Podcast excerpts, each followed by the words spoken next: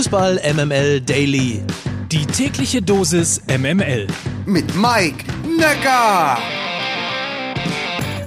Ein sowas von wunderschönen guten Morgen. Heute ist Montag, der 24. Januar und das hier ist Fußball MML Daily, euer täglich subjektiv ausgesuchter News Service aus dem Hause Fußball MML. Der Profi weiß es schon, wenn Montag ist, ist Lena. Guten Morgen, Lena Kassel. Guten Morgen, Mike Nöcker.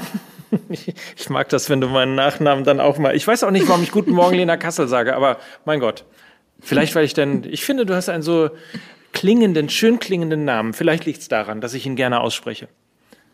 Ich, ich wünschte, man würde ihn französisch aus, aussprechen, sage ich auch ganz ehrlich. Cassel, Cassel? klingt doch noch viel erhabener, oder? Lena Ja. Cassel? Bonjour, Lena Oh, Cassel. ja. So nämlich. So nämlich. So, dann lass mal anfangen. Es ist nämlich Zeit für das hier. 100% Lena. Guten Morgen, Mike, und Happy Monday. Präsentiert von Lena Kassel. Pass auf, ich will dir nicht wehtun, aber ich lese dir einfach mal aus dem Ticker von One Football zur Halbzeit von Hertha gegen Bayern vor. Dort stand, Sie mögen das für eine Übertreibung halten, ich nicht. Wahrscheinlich wären die Bayern bei einem Spiel gegen die eigene B-Jugend auf mehr Widerstand getroffen. Die Gäste sind in allen Belangen überlegen, gehen im Berliner Strafraum ein und aus, als wäre es das eigene Clubheim. Elf Torschüsse, alleine im Strafraum. Die Hertha wirkt völlig überfordert, nur Schwolo nicht. Der zeigt eine Weltklasse-Leistung. Ist das so richtig wiedergegeben und auch gilt es auch für die gesamten 90 Minuten? Ja, da hast du schon ähm, den springenden Punkt zum Ende angesprochen. Ich, ich würde das vielleicht für die ersten 20 Minuten unterschreiben. Über die gesamte Spielzeit äh, ist mir das viel zu radikal formuliert. Ähm, die Hertha hat ja im neuen System begonnen. Taifun Korkut hat ein bisschen umgestellt, hat äh, in einem 5-3-2, teilweise sogar, sogar in einem 5-4-1 gegen den Ball gespielt. Also sehr kompakt. Das hat ein bisschen Zeit gebraucht. Ähm, dementsprechend gab es in den Anfangs 20 Minuten echt viel Dominanz der Bayern. Ja, über die gesamte Spielzeit war die natürlich auch weiterhin vorhanden. Aber jetzt zu sagen, dass da gar kein Widerstand der Hertha war, das ist mir zu krass. Und ähm, ich finde auch, warum, warum muss diese Aussage so auf die vermeintliche Schlechtleistung von Hertha gemünzt sein? Können wir nicht einfach mal sagen, dass die Bayern das einfach auch verdammt gut gespielt haben? Dass Nagelsmann einen hervorragenden Matchplan hatte, dass sie immer wieder hinter diese Fünferkette gekommen sind, dass sie eben ein Paradebeispiel gezeigt haben, wie man gegen tiefstehende Gegner spielen soll, mit einer hohen Vertikalität. Sie waren offensiv, haben sie teilweise in so einem äh, Drecks 3-6-1 gespielt mit sechs Offensiven und ähm, Coman und Gnabry über die Außen vor der Dreierkette. Das ist einfach schon verdammt, verdammt gut. Das macht richtig Spaß, ähm, das, das zu sehen und, und dann immer nur von einer Schlechtleistung der Hertha zu sprechen und nicht einfach mal Props an die Bayern rauszusenden. Das ist nicht meine Einstellung zu Fußball und deshalb sage ich einfach verdammt gutes Spiel der Bayern. Punkt. Also mehr loben. Ja, ist so generell, undeutsch. generell. Das ist so undeutsch. Ja, es ist so undeutsch und es ist auch so, so gar nicht so ähm, in der Fußballberichterstattung vertreten. Es wird ja immer eher gemeckert oder äh, das, das lässt sich natürlich leichter klicken, ähm, weiter auf die Hertha drauf zu hauen. Ich, ich äh, würde den Fokus überhaupt gar nicht auf, auf ähm, Hertha BSC in diesem Falle lenken, sondern einfach auf ein sehr, sehr, sehr gutes Spiel der Bayern. Und ähm, um da nochmal vielleicht Uli Hebel, ähm, fantastischer Kommentator des Spiels bei The Zone, er hat gesagt, die Bayern sind die drei, vier Sekunden nach Ballverlust die vermutlich beste Mannschaft Europas, und das kann ich nur unterstreichen, gegen den Ball unter Nagelsmann nochmal drei Stufen besser.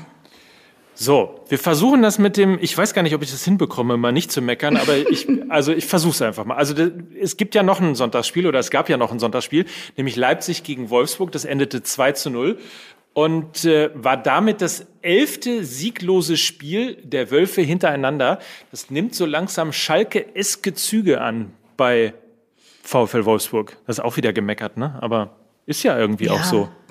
Ja, da steckt auf jeden Fall auch ein bisschen Wahrheit drin. Ich meine, wir haben letzte Woche ja auch schon über, über die Wölfe gesprochen. Da habe ich ja, glaube ich, auch gesagt, dass dieser Kader auch einfach nicht für diese äh, Tabellensituation ähm, ausgelegt ist. Und da sind wir dann auch wieder bei Schalke 04 aus der letzten Saison, die ja ein ähnliches Dilemmata hatten, dass sie eigentlich einen individuell hoch dekorierten Kader hatten, der eigentlich für höhere Aufgaben ähm, zusammengestellt wurde und sie dann eben in diesem Tabellenkeller waren und meiner Meinung nach eher zu viel reagiert haben. Ich meine, die Schalker hatten in der letzten Saison irre viele Trainerwechsel.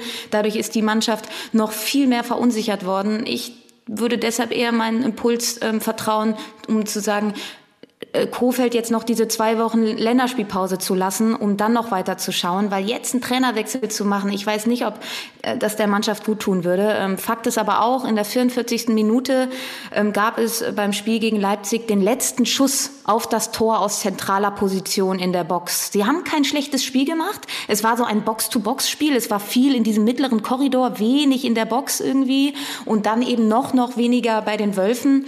Ähm, weil die Leipziger haben es dann eben hinten raus viel, viel, viel besser gestaltet. So die letzten 20 Minuten sind dann echt nochmal gefährlich geworden in der Box.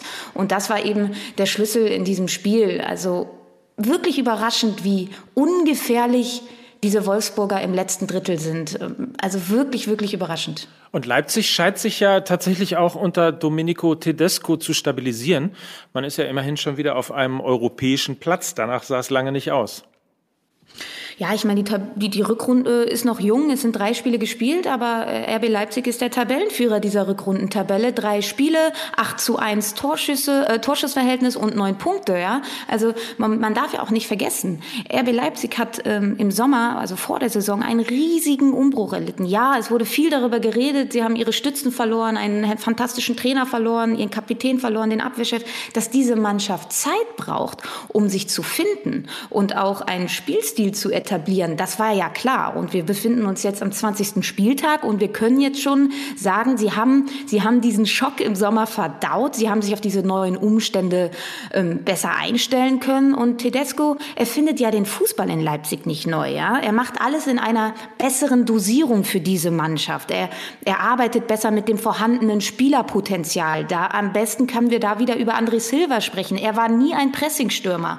Jesse Marsch hat aber versucht, ähm, aus ihm ein zu machen. Das hat aber seine Stärken gar nicht hervorgehoben und ähm, Domenico Tedesco erwartet das von ihm gar nicht und dementsprechend kann er auch viel, viel mehr sein Spiel durchziehen. Jetzt, wenn wir jetzt nochmal auf das Spiel gegen die Wölfe schauen, die Einwechslung von Dani Olmo, der ja sehr lange verletzt war, war definitiv der Schlüssel zum Erfolg bei diesem 2 zu 0 gegen die Wölfe. Viel mehr spielerische Qualität, viel mehr Unterschiedsspieler im letzten Drittel und ich glaube auch dieser Spieler, also ein, ein ähm, mehr an seiner Topform orientierter André Silva und ein wiedergenesener Donny Olmo werden dieser Mannschaft sehr, sehr, sehr gut tun. Und ich bin mir sehr sicher, dass sie am Ende auf einem Champions League Platz stehen werden. Kommen wir nun zu einem Dauerbrenner bei uns hier, aber ich gehe einfach mal die Frage von Werner Hillermann, meinem Lieblingstaxifahrer aus München, weiter. Was ist denn mit den Gladbachern los? Also meckern wir jetzt einfach äh, durchgängig weiter, äh, Mike. warum, okay. warum denn nicht? Ja, so Na gut, ja. ich meine an dieser Stelle ehrlicherweise, aber dazu kommen wir gleich nochmal. Wir kommen, äh, pass auf, wir machen das so. Wir meckern nochmal einmal kurz und dann ja, okay. kommt nochmal die äh, Kategorie Feiern. Na gut, okay, dann meckern wir einmal kurz. Ähm, ja, was ist denn bei den Gladbachern los? Äh, Pokal aus gegen Hannover 96. Übrigens hier zuerst gehört bei Fußball MML Daily. Ich sag's ja nur. Mhm. Der letzte Keeper, der da zwei Elfmeter gehalten hat, dann wurde im Anschluss äh, gegen Hannover 96 im DFB-Pokal verloren. Und so war es ja jetzt auch. Ähm, Fakt ist aber auch, bereits 36 Gegentore und nur vier Stürmertore. Und das erklärt dann eben auch die Situation bei den Gladbachern. Aber, jetzt kommt das große Aber. Sie haben zwar jetzt gegen Union Berlin verloren, aber es war eine deutlich verbesserte Gladbacher Leistung. Adi Hütter hat vor dem Spiel gesagt, dass es eigentlich nicht seine Spielweise sein wird, die er heute spielen möchte äh, oder muss. Er, er muss jetzt andere Wege gehen, er muss erfolgsorientierter spielen und vielleicht seine eigenen Prinzipien ein wenig zurückstellen, denn in diesem Spiel gegen Union Berlin hat man einen leicht veränderten Spielansatz gesehen. Auch sie haben ähnlich wie Hertha in so einem 5-4-1 kompakt gegen den Ball gestanden. Sie haben sehr wenig zugelassen.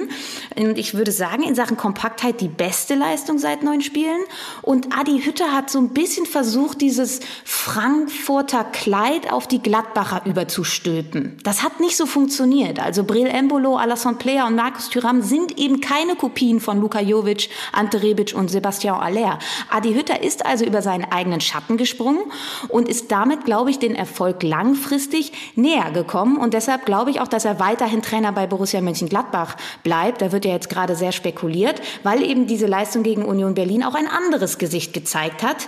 Und man, zur Wahrheit gehört auch, ähm, ein Elfmeter-Tor gefangen und ein Kontergegentor. Aus dem Spiel heraus ist da wenig passiert. Und das ist ein Fortschritt, wenn man die 36 Gegentore nochmal zu Rate zieht.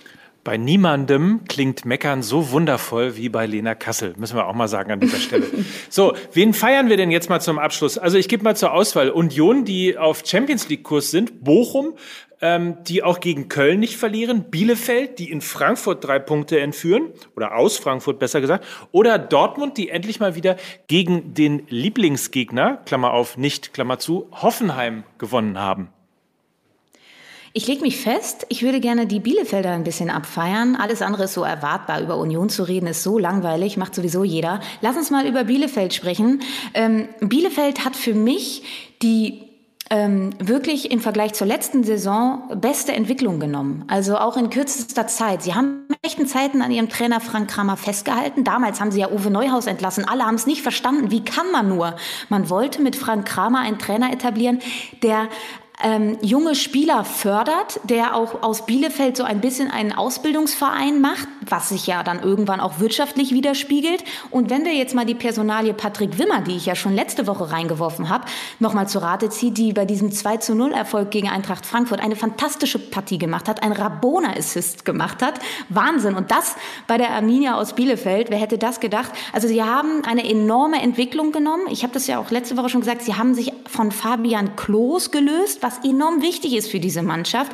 Sie haben viel mehr spielerisches Potenzial mit eben einem Patrick Wimmer, einem Alessandro Schöpf und ich ich glaube, ich traue dieser Mannschaft ähm, auf jeden Fall den Klassenerhalt zu und gemessen an diesem ähm, vergangenen Bundesliga-Jahr haben sie eine sehr gute Entwicklung genommen und eben auch gezeigt, dass es nicht immer die erste Lösung ist, einen Trainer zu entlassen und eben langfristig mit einem Trainer an einer Idee zu arbeiten, langfristig auch zu Erfolg führen kann. Und deshalb feiern wir einfach heute mal Arminia Bielefeld ab.